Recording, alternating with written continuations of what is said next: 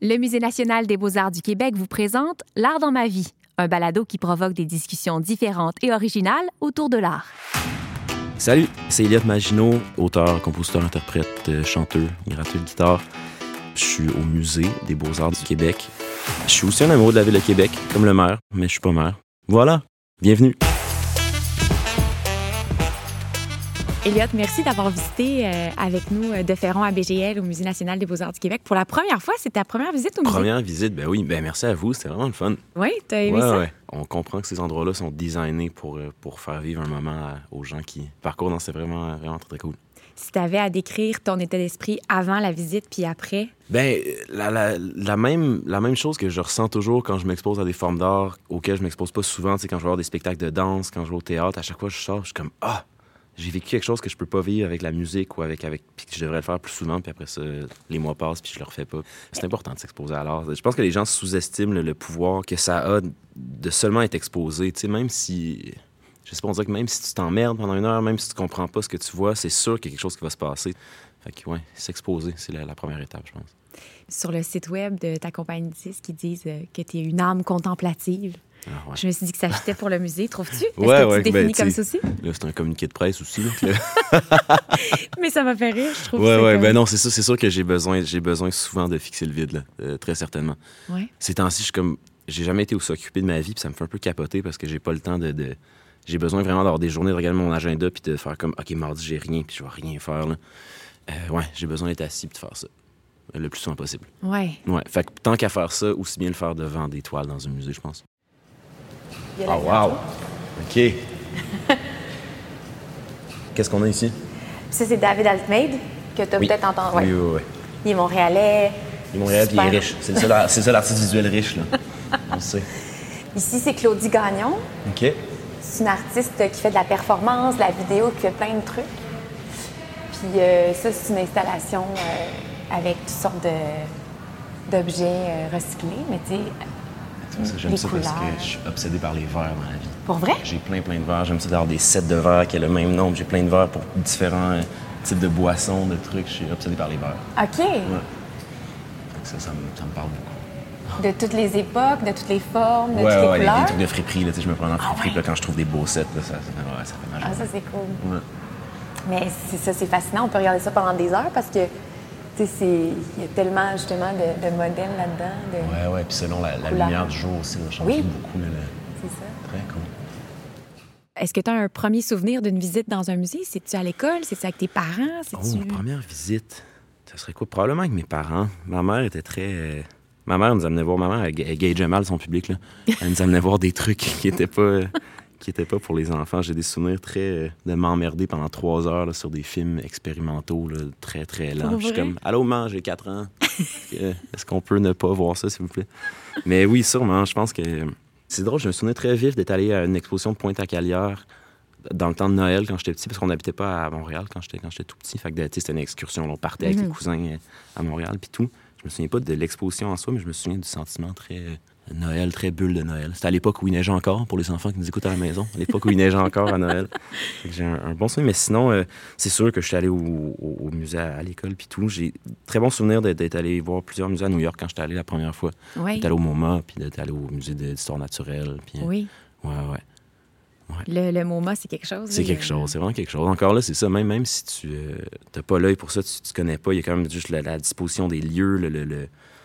C'est c'est ça, c'est une, institution tellement géante que même si t'es jamais allé, même si tu as entendu le nom, tu sais c'est quoi? Mm. Fait que on dirait que de, juste d'être dans le building. Même chose pour le musée d'histoire naturelle. On, on est dans un autre type de musée, évidemment, mais la bâtisse en soi est, une, est un morceau d'histoire, est une Exact. pièce, est une, est une œuvre. Fait que c'est. Ouais, Ouais. ouais, ouais. Ben, au MoMA, il y a des noms aussi qui résonnent plus. Là, Ben c'est oui. une collection grandiose. Tu euh, Van Gogh, euh, Frida Kahlo. euh, tu exact. c'est des noms que, justement, le néophyte a déjà entendu. C'est comme. Des artistes, qui ont- il y a eu des films américains qui ont été faits sur eux. là, Exact. Type of euh, level. Parmi ceux-là, plus connus, y en a-tu qui te parlent plus? Ben là, t'as nommé Frida, ma grande sœur, comme euh, je pense comme beaucoup de femmes, une, une phase euh, de- de laquelle elle n'est pas sortie d'ailleurs. Elle est encore un mono Ouais, ouais, ma est une- euh, je, sais pas pourquoi j'ai pas plugué ma sœur. Ma sœur est une artiste visuelle, je suis épais. Pour vrai? Ouais, ouais.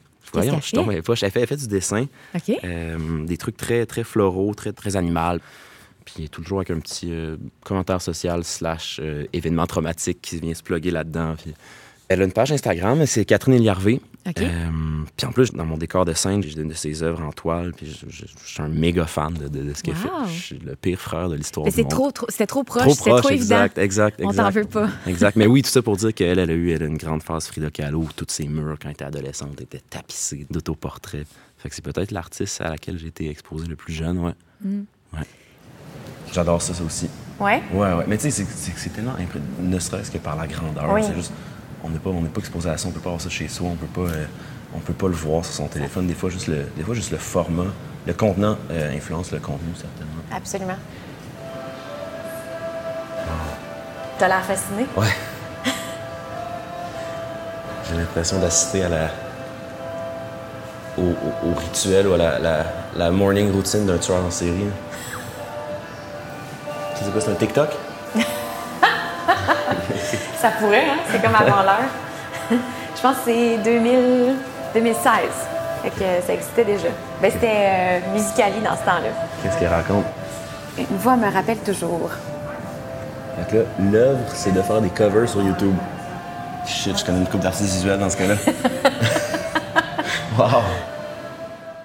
Les œuvres qui étaient grandes, grandioses, t'ont plus impressionné? Ouais, ouais, ben c'est ça. Comme on disait, je pense que c'est normal que l'œil soit saisi par la grandeur. Tu sais, en musique, il y a une tendance de, de plusieurs années à masteriser les trucs de plus en plus fort pour que quand ta musique passe dans une playlist ou à la radio, elle ait quelques dB de plus que les autres. Oh. J'imagine que, ouais, c'est ce qui. Après, c'est une course sans fin parce que tout le monde, on finit toujours par mettre plus de bass, plus de volume, puis pour que ça fasse tch, une claque dans la face des gens. Fait que j'imagine qu'en art visuel, il y a des techniques aussi pour que ça fasse tch, Ouais. T'as pas le choix de que le truc te soit imposé. J'aime un peu ça aussi, que le truc te soit un peu imposé. Sais, parce que c'est ça, l'art visuel, c'est comme la musique, il y en a partout, puis on le remarque pas. Là. On parlait tantôt, juste dans chaque chambre d'hôtel où tu vas, il y a deux, trois cadres, puis c'est juste, on voit rien. Il y a toujours de la musique un peu qu'on n'entend pas. Puis, Fait que j'imagine que c'est normal comme artiste de vouloir faire comme, hey, je suis là, écoute, regarde. Puis je respecte ça quand même. T'es comme ça quand tu composes aussi? Non. Euh, peut-être. Ta démarche est différente ou? Peut-être. Ben, c'est sûr que j'essaie toujours d'avoir un petit hameçon, peut-être dans des arrangements plus différents, qui est toujours des petits gréments, des petits bonbons. Comme moi, je me considère comme un consommateur d'art paresseux. J'ai envie de mettre des petites amorces pour les consommateurs d'art paresseux comme moi, puis de faire comme, hey, ici, viens. c'est très cool. Qu'est-ce qu'on lit? Il y a des bobettes sur la tête. Silly and Anonymous Ensemble.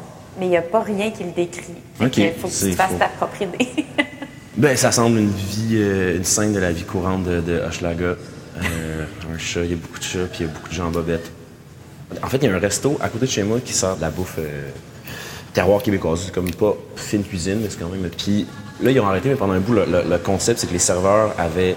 Ça s'appelait les cabotins, puis les serveurs avaient des bobettes sur la tête, puis ils t'insultaient un peu. Ils étaient comme un Pour peu. vrai? Ouais, ouais. Je pense qu'ils ont arrêté ça, là, mais c'était comme ils parlaient mal, là, puis il y a des bobettes sur la tête.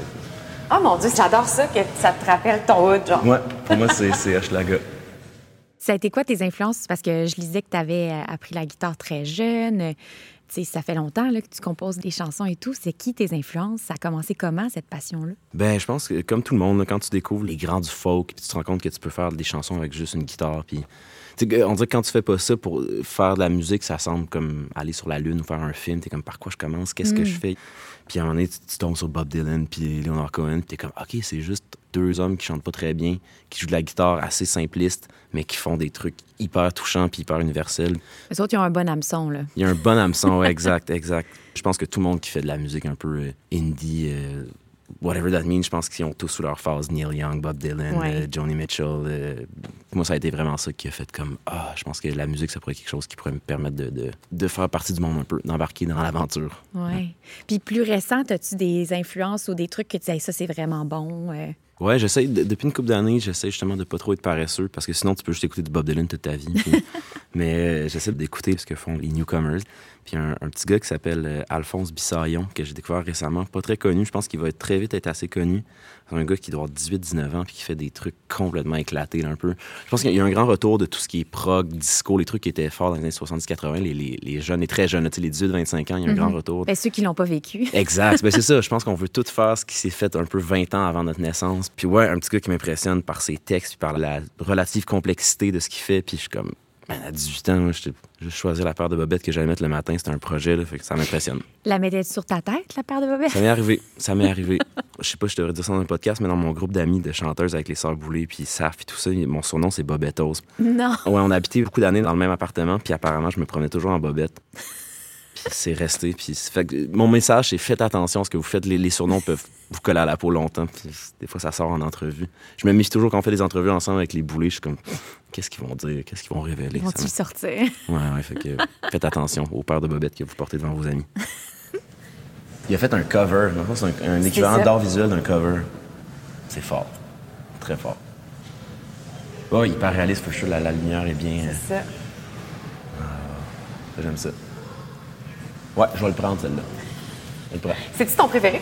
Ça Je ne sais pas si c'est mon préféré, mais on dirait qu'il me. J'ai l'impression que c'est rassurant pour des, euh, des néophytes comme moi de voir quelque chose qui ramène à la réalité qu'on peut comprendre. Eh oui, c'est un radiateur, je comprends ça. C'est la lumière du soleil, je comprends ça. Versus euh, des trucs plus abstraits qu'on est comme. OK, c'est ça. On peut s'accrocher, là. Je comprends c'est quoi, c'est rassurant, ouais, ouais. Ouais. On a besoin tout le temps de retomber dans nos petites pantoufles, nos petites bottines. ouais. Ouais. C'est correct? C'est absolument correct.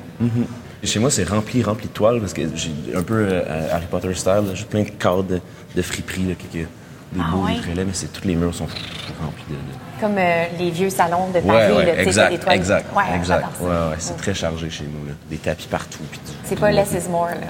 Non, non, c'est pas du épuré scandinave. là. On n'est pas, on n'est pas là-dedans pendant tout. On dirait que je me doutais. Est-ce qu'il y a d'autres expressions artistiques que tu utilises? Est-ce que ça t'arrive de dessiner? Je lisais que tu aimais la danse aussi. Ben, c'était ma grande. hey, je l'ai pas tenu d'ailleurs. C'était ma grande résolution pour 2022 de danser plus.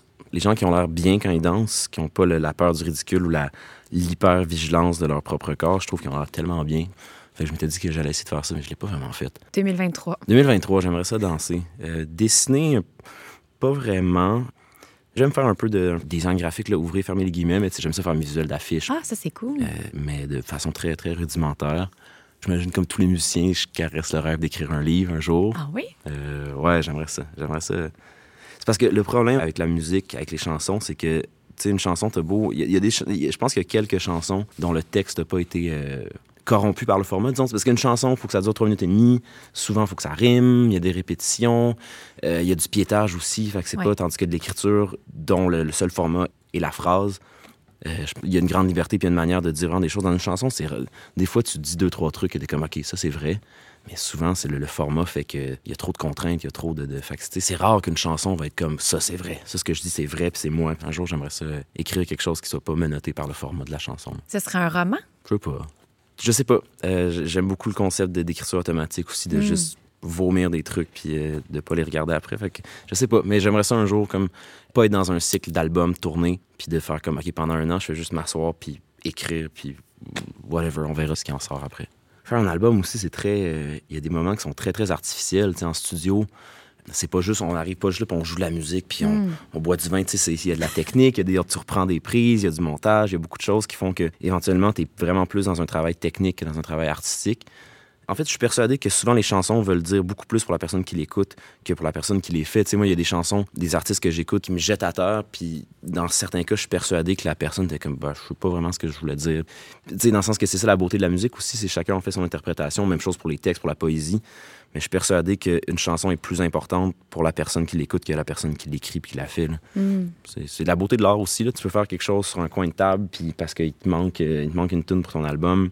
Tu peux être vraiment amoureux de la musique que tu as faite, puis tu as besoin de paroles qui vont fitter avec le piétage que tu t'es fait en tête. Donc les paroles pour toi sont pas nécessairement quelque chose, puis pour une personne, ça va être comme ça va lui rappeler un événement hyper important ou traumatisant ou triste de sa vie.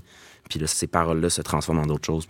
C'est pour ça que la- l'art doit être euh, extériorisé puis partagé. Ben, c'est comme les tableaux, tu sais. L'artiste, il a peut-être pas voulu dire ce que tu as ressenti. Ben non, exact. Puis après ça, ça appartient au public. Ouais, exact. C'est pour ça que j'ai toujours eu, ben, pas de la misère, mais tu sais, je me suis déjà fait reprocher, entre guillemets, de, un truc de scène, de faire comme la prochaine chanson, je l'ai écrit, puis ça veut dire, puis on dirait que pour moi, ça tue quelque chose. là. Ah je hein? détesterais ça que des artistes, dont certaines chansons me, me font mal en dedans, tellement c'est, je, je détesterais ça, savoir où ils l'ont écrit, quand, de quoi ça parlait. J'ai pas envie de voir l'envers du décor, ça m'intéresse pas tout. Fait que toi, tu le fais pas? Non. Non, non, non. J'ai des réponses, là, puis je le dis. Je veux pas, je veux pas non plus être comme. euh, C'est pas que je veux garder le mystère, c'est juste que moi, comme consommateur d'art, ça m'intéresse tellement pas. Mais je comprends, c'est ta propre histoire que tu veux te créer aussi. Ben ton oui, exact. C'est de la magie. Fait que tu Tu peux veux pas. pas être trahi Non, plus exact. dans ce que tu as ressenti. Non, exact. Je veux dire, tu écoutes Harry Potter, tu veux pas voir que le château, c'est un décor, tu veux pas voir que qu'Hagrid est sur son cellulaire puis il fume une clope, là. Hmm. On dirait que ça, là, je trouve ça tellement laid. Le cœur avec le les cœur, le petit tatou cœur, là. Les étoiles, on dirait que c'est toutes des shapes de tatou-lait que j'aimerais pas. Ouais, hein? Ben, tatou-lait, c'est très subjectif, là, mais tatou Non, mais je ce que tu veux dire. sais, les roses, le cœur, les étoiles. On dirait que ça, on pourrait retrouver ça dans une boutique, là, genre qui vend des t-shirts, des CDC, des vapes, là, mettons, là. Des pierres d'énergie, là. Ça, c'est- ouais, non, ça, j'aime pas ça. Ça, t'aimes pas ça. Non. C'est parfait. T'as le droit. Tu disais qu'il faut prendre le temps d'aller dans un musée et tout. Tu dirais quoi à tes amis là, qui prennent pas le temps de ton expérience aujourd'hui? Ah, ben il faudrait que je les traîne. Tu sais ce que c'est dans la vie, on est comme, on, vit quelque chose, on assiste à quelque chose qui nous plaît, puis on, fait la suggestion, puis on est comme, ah oui, c'est intéressant, je vais checker ça, puis tu checkes pas ça. Donc, je vais les prendre par la main. Je là, là, on va faire autre chose que jouer au poker, puis boire de la bière, puis on va aller au musée. ouais. je- non, non, mais sérieusement, je pense que là, j'ai dressé un portrait très peu flatteur de mes amis. C'est pas, on fait pas juste jouer au poker, Non. boire de la bière. Des fois, vous faites juste boire de la bière. On fait juste boire de la bière, exactement. On joue même pas au poker. Non, non, c'est tous des amateurs d'art, des consommateurs d'art, puis tout. Puis hey, ça serait une belle sortie entre Boboys. Ouais, ouais. Merci infiniment. Merci à toi, c'était vraiment le fun. Merci. Ce balado s'inscrit dans le cadre de la mise en œuvre du Plan culturel numérique du Québec du ministère de la Culture et des Communications. Production, Musée national des beaux-arts du Québec. Montage et conception sonore, Jean-François Roy. Recherche et coordination, Julie Morin. Animation et réalisation, Marie-Hélène Raymond.